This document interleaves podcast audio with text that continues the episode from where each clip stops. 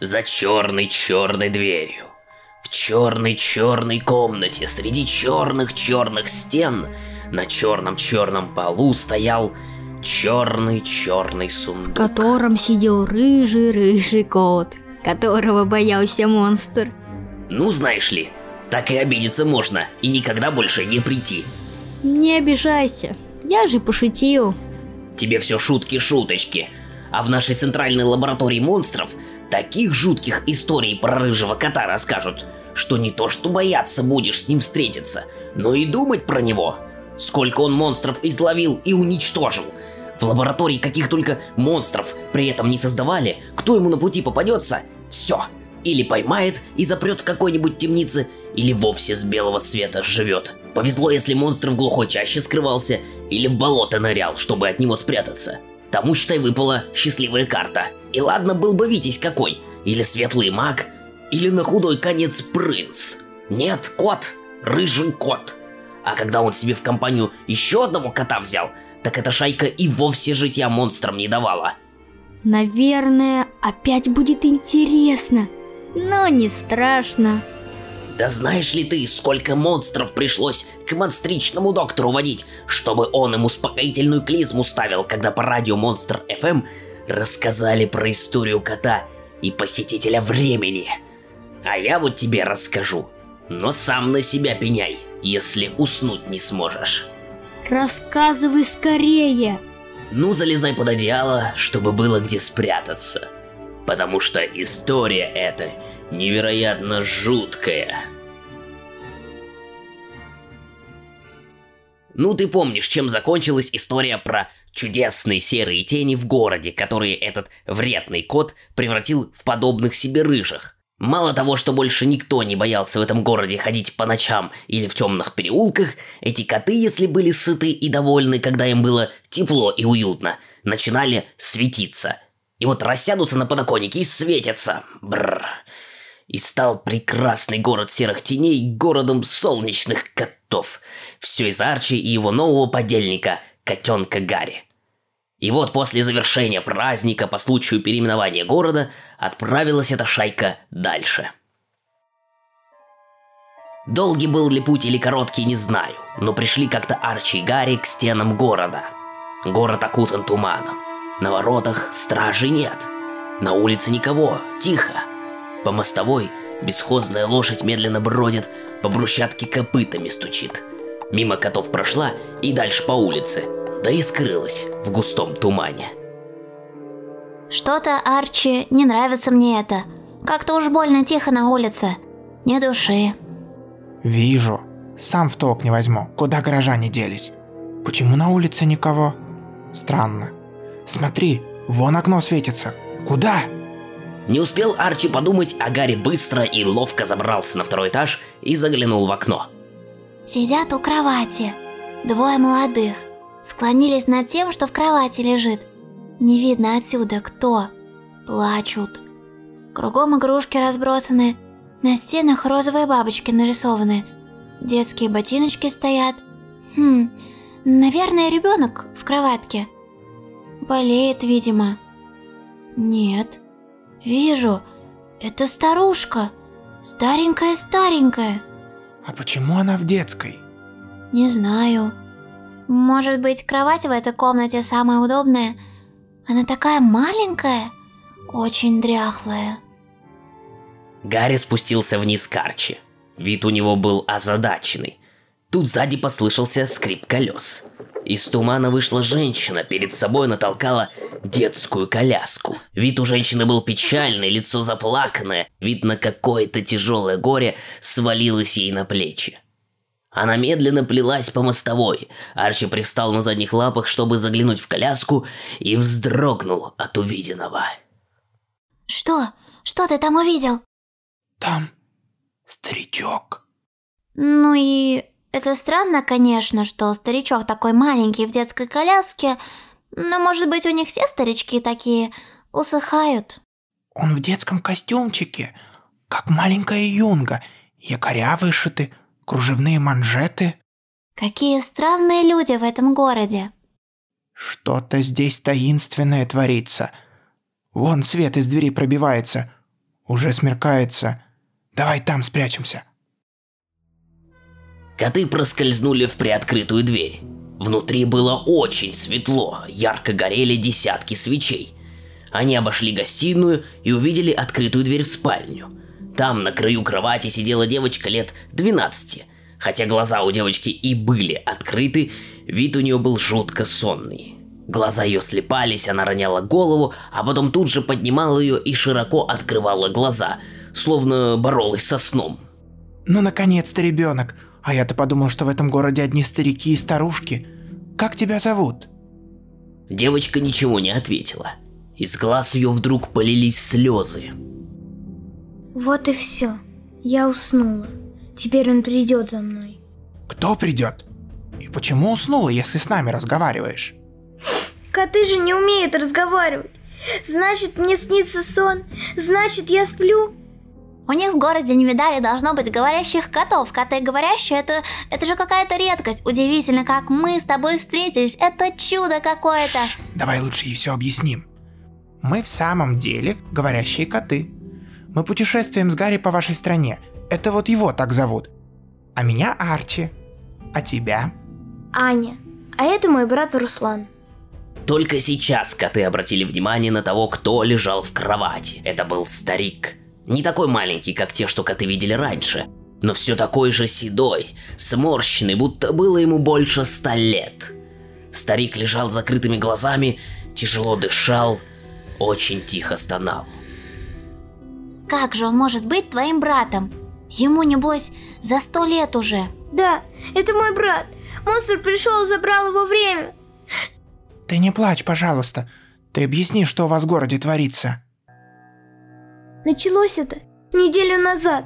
Утром по городу разнесся слух, что у мясника пропал ребенок, что мальчика украли, а вместо него подкинули в колыбель старичка, да еще и переодели в одежду малыша. Мясник никогда не был слишком дружелюбный, а тут совсем стал угрюмым. Лавку закрыл, заперся дома и не выходил из дома – Люди стали шептаться, что жена мясника с ума сошла. Всем говорила, что старичок – это ее сыночек, которого кто-то превратил в старика. Никто ей не верил. На следующее утро по городу разнесся слух, что пропал ребенок булочника. Девочку украли, а вместо нее в кровать подложили старушку. Маленькую, сморщенную. Все-все в городе бросились на поиски девочки. Весь город прошерстили и окрестности. Но девочку так и не нашли. Еще прошел день. И по городу прошел слух, что еще несколько детей пропали. И всегда в кроватях вместо них находили стариков и старушек. Будто кто-то высасывал из них жизнь. Брат тогда предположил, что какое-то чудище крадет жизнь у этих детей – их время жизни. Тогда-то и началась в городе паника. Все похватали самое необходимое и сбежали из города. Даже те, у кого детей не было. Так и опустел город за один день. Мы с братом не могли убежать из города, потому что нам никак нельзя бросить дом. Мама с папой уехали на ярмарку и теперь должны вернуться через четыре дня. Сосед, когда лошадь запрягал, предлагал нам с ним поехать, но брат отказался. Сосед обещал родителям все рассказать, когда до соседнего города доберется. Он вчера должен был доехать до ярмарки. Значит, завтра родители должны за нами вернуться. Мы договорились дежурить, чтобы что-то или кто-то не могли нас во сне застать и превратить нас в стариков. Первая ночь прошла. Вот только вчера мой черед был сторожить. Но я уснула. Так хотелось спать. Я подумала, на три минутки прилягу. А когда очнулась, брат уже такой в кровати лежит. Ну, слезами горю не поможешь. Давайте думать, что дальше делать будем. Во-первых, тебе, конечно, спать нужно. Давай ты спи, а мы тебя будем сторожить. Что-то есть хочется. С утра маковой росинки во рту не было. На кухне есть вяленый окорок. Я бы с удовольствием познакомился с этим окороком. Знаком я был с девочкой Алисой, она мне рассказала призабавную историю ее знакомства с окороком. Хм. Но сейчас не до этого. Гарри, ты охраняй сон девочки, а я принесу нам окорока. Мяу. Арчи вышел из комнаты, а девочка легла на кушетку. Гарри пристроился рядом. Все стихло. Только часы на стене мерно тикали. Вдруг Гарри почудилось в углу комнаты какое-то движение. Мышь. Определенно мышь. Это будет славная охота. Гарри весь превратился в слух. Напрягся, готовый броситься на мышь. И вдруг услышал, как маленькие коготки еле слышно застучали по деревянному полу. Мышь бежала к двери. Гарри стремительно прыгнул и уже летел в сторону добычи. Им полностью овладел инстинкт охотника. Очнулся он уже только в коридоре. Перед ним стоял Арчи, в пасти Гарри была добыча. Ты почему оставил пост? Я просто увидел и погнался. Бежим обратно.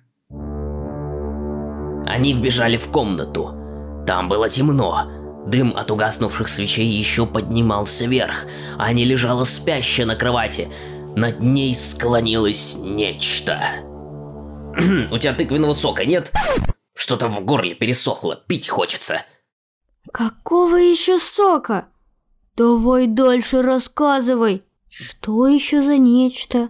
Я тебе обязательно принесу. Сока только тыквенного нет. Апельсиновый только. Но после истории. Ну ладно. Так вот, над ней склонилось нечто. Нечто такое, что коты не сразу поняли, что это была за жуть. Черная потрепанная мантия с капюшоном, лица не видно. Только из-под капюшона будто синий свет. Стоит, склонившись над девочкой, и покачивается. А в комнате стало холодно. Арчи в первую секунду растерялся, но во вторую уже несся в направлении этого нечто в мантии. Прыгнул, выставил вперед когти, впился ими в спину непрошенного гостя. Тот прогнулся, взвыл и резко рванул с места. Дернулся и сбросил Арчи со спины. Арчи отлетел в сторону. Пока он вставал на лапы, черная мантия бросилась к окну и выпрыгнула на улицу. Арчи за ней. На лету окликнул Гарри. Оставайся с девочкой. Выскочив в окно, Арчи не сразу сообразил, куда делась черная мантия. Шагов слышно не было. Краем глаза он уловил еле заметное движение тумана и рванул туда. Угадал. За углом Арчи увидел, как по улице бесшумно движется черная фигура. Она летела, не наступая на камни мостовой. Поворот, еще поворот, и черный силуэт проскользнул в окно подвала отдельно стоящего дома. Арчи за ним. Глаза Арчи моментально привыкли к темноте подвала. Он начал медленно красться по коридору. В подвале было сыро, неуютно. Пробираясь по длинному коридору, кот увидел, что из-под одной из дверей пробивается еле заметный голубой свет. Арчи прильнул к щели под дверью. Внутри у каменной стены подвала он увидел полки. На них стояли маленькие бутылочки, каждая из них была подписана, но Арчи не мог разобрать незнакомые буквы. От бутылок исходило голубое свечение. Тут Арчи увидел, как к полкам проскользнула черная фигура. Из-под мантии высунулась скрюченная грязная рука с обломанными черными ногтями. В руке был пузырек, который темное существо хотело поставить на полку. Арчи толкнул дверь, дверь поддалась. Он вскочил в открытый проем и рванул к фигуре, бросился на ее спину и вцепился острыми когтями. То, что было под мантией, заверещало от боли. Начало извиваться и кидаться из стороны в сторону, пытаясь сбросить кота. Нечто не смогло удержать пузырек. Он вылетел и разбился о стену. То, что светилось в пузырьке, в одну секунду растаяло над осколками. Арчи не отпускал черную фигуру, она металась по всей комнате, пытаясь сбросить кота и изрыгая страшный рев. Наконец, фигура смогла изловчиться и стряхнуть Арчи за спины, а потом отшвырнуть его со всей силы в угол. Быстро оправившись от падения, Арчи хотел было снова броситься на соперника, но костлявая рука схватила его за загривок и подняла над землей. Теперь настала очередь Арчи вырваться. Но как он ни старался, извивался и дергался, пытался царапать костлявую руку когтями, ничего не помогало. И тут он заглянул под капюшон. Знал я одного лесного разбойника в капюшоне, тот еще проказник. Дальше. Тут Арчи заглянул под капюшон. А там ничего. Чернота. Только два голубых огонька светятся, будто бы глаза. И из этой черной глубины Арчи услышал. Как ты посмел напасть на меня, мерзкое животное? Как ты посмел помешать мне? Зачем ты воруешь у детей их время? Превращаешь их в стариков? Напал на девочку? Превратил ее брата в старика? Зачем? Я похищаю их время, потому что могу. Я могу высасывать из этих людишек все до самой последней капли. Но я оставляю им всего одну, последнюю каплю, чтобы они чувствовали, что такое быть беспомощными, чтобы они все мучительно страдали от этого. Но почему дети? Когда великий колдун Ктарх создал меня и прислал в этот мир, я был еще слаб. Я не мог подкрадываться к детям, потому что от них ужасно веяло надеждой и мечтами. Им снились цветные сны. Я подкрадывался к умирающим старикам и смертельно больным, высасывая из них остатки жизни. Того времени, что им было отведено на этом свете. Этого было ничтожно мало. Но со временем я рос, и моя сила крепла. Я начал высасывать жизнь из отчаявшихся и потерявших смысл жизни. И вот я стал совсем силен. Я начал приходить к детям. Я прогонял их цветные сны. Моя сила подавляла их надежду, и я забирал их время. О, как я теперь силен! Мне теперь не нужно даже ждать, когда кто-то уснет. Я могу забрать время у любого. Я бы забрал у девочки время раньше, если бы не вы. Только и ждал момента, когда вы уйдете. Но ты помешал мне и разбил склянку, в которую я заточил ее время. За это я заберу у тебя жизнь. Чувствую, из твоих кошачьих девяти жизней осталась только одна. Ха-ха, последняя жизнь. И я заберу ее. Нечто склонилось над Арчи. Арчи почувствовал, как начал терять силы.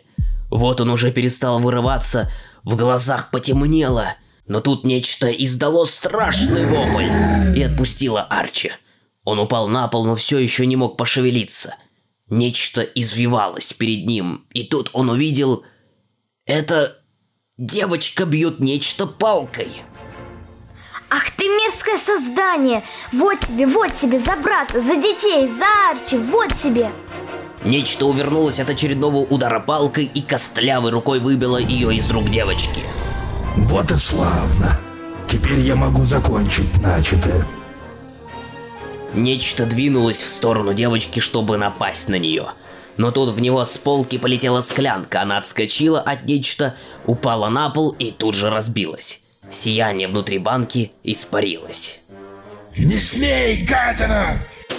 Это был Гарри. Он забрался на самую верхнюю полку и оттуда скидывал на нечто склянки. Гарри швырял их в чудище, а оно пыталось ловить их. И каждый раз, когда склянка разбивалась, нечто становилось меньше. Гарри понял, что в этих склянках сила злодея, и он побежал по полке, сбрасывая все склянки подряд. Бей склянки! Девочка схватила палку и тоже бросилась к полкам. Начала лупить по склянкам, разбивая их в дребезги. Нечто крутилось на месте, содрогалось от каждого грохота стекла. И вот последняя склянка была разбита. Там, где было нечто, в воздухе все еще светились две голубые точки. Но вот и они растаяли в воздухе. Арчи, как ты? Нормально, жив и здоров. Спасибо вам, пришли на выручку. Как здорово, что все хорошо кончилось. Как ты выпрыгнул из окна, я к девочке. А она лежит, ресницами с просонья хлопает. Гляжу, а это уже не девочка, а старушка. Попыталась встать, встала. Видимо, не все силы из нее чудище высосала. Бросились мы на улицу. Ну как бросились? Я-то бросился, а старушка как могла. На улице тишина. Непонятно, куда ты побежал за чудищем? Вдруг слышу где-то в соседнем переулке шум. Я туда, Аня за мной. Смотрю, отстает. Я к ней. Догоняй, быстрее, говорю. Нашел окно подвала, из которого рев доносился. Смотрю, Аня далеко, уж больно медленно идет. Вдруг стала она быстрее и быстрее бежать. Подбегает к окну не старушка, а девочка. Это я склянку разбил, что чудище с собой принесло, когда на девочку напало. Видимо, оно там хранило украденное время. А как только разбилась склянка, оно и вернулось к ней. Ну, мы в окно, темно. Хорошо, я в темноте вижу лучше, чем люди. Вижу дверь, позываю к ней Аню, заглядываем, а там чудище тебя жизни лишает. Аня уж не знаю, где палку нашла, как бросится на чудище, я к полкам. Ну, а дальше ты знаешь. Так если ко мне время вернулось, должно и к брату вернуться, и к другим детям. Бежим скорее. Побежали они домой к девочке, а город уже проснулся. Туман рассеялся, солнце взошло, Друзья шли по улице, а навстречу им, одно за другим, распахивались окна. Из дверей на улицу убегали люди. Они обменивались радостными новостями. Дети мясника и булочника опять дома. По улице навстречу нашим друзьям несся радостный мальчик. Это мой брат! Он вернулся! Дети обнялись, радостно закружились в хороводе. Потом Аня рассказала брату и собравшимся вокруг них горожанам всю историю, которая произошла с ней, ее новыми друзьями, и как им удалось победить монстра. Горожане в честь такого-то события решили устроить праздник. Отправили гонцов в соседние города с вестью о том, что опасность миновала, и детям больше ничего не угрожает – приготовили угощения и веселились весь день до следующего утра. А на утро Арчи и Гарри собрались путешествовать дальше. Не уходите, оставайтесь с нами. Вы наши герои, будете у нас как сыр в масле кататься. Сыр в масле? Мяу, это, конечно, очень привлекательно. Но нам нужно идти дальше. Это чудище сказало, что его создал черный колдун Ктарх. Нужно найти этого колдуна, кто знает, что еще он натворил. Нужно остановить его. К тому же, в этом городе уже есть свои герои. Это ты, Аня. Ты храбрая. Думаю, что город будет в безопасности. Пойдем, Гарри. Все горожане вышли проводить котов городским воротам и махали им вслед, пока коты не скрылись за холмом. Арчи, чудовище сказала, что чувствует, что у тебя осталась только одна жизнь. О чем это оно? Да, была история. Жил в горах, их называют полночными. Один колдун. И рассказал он Гарри свою историю. Жуть какую интересную. Расскажи. Ну, пожалуйста. У котов правда девять жизней? А как он потерял все остальные? А нашел он этого черного колдуна Ктарха? Не, на сегодня хватит. Потом как-нибудь. А я рассказывал тебе историю про колыбельную для змея? Нет. В следующий раз расскажу. Приготовься. Это очень страшная история.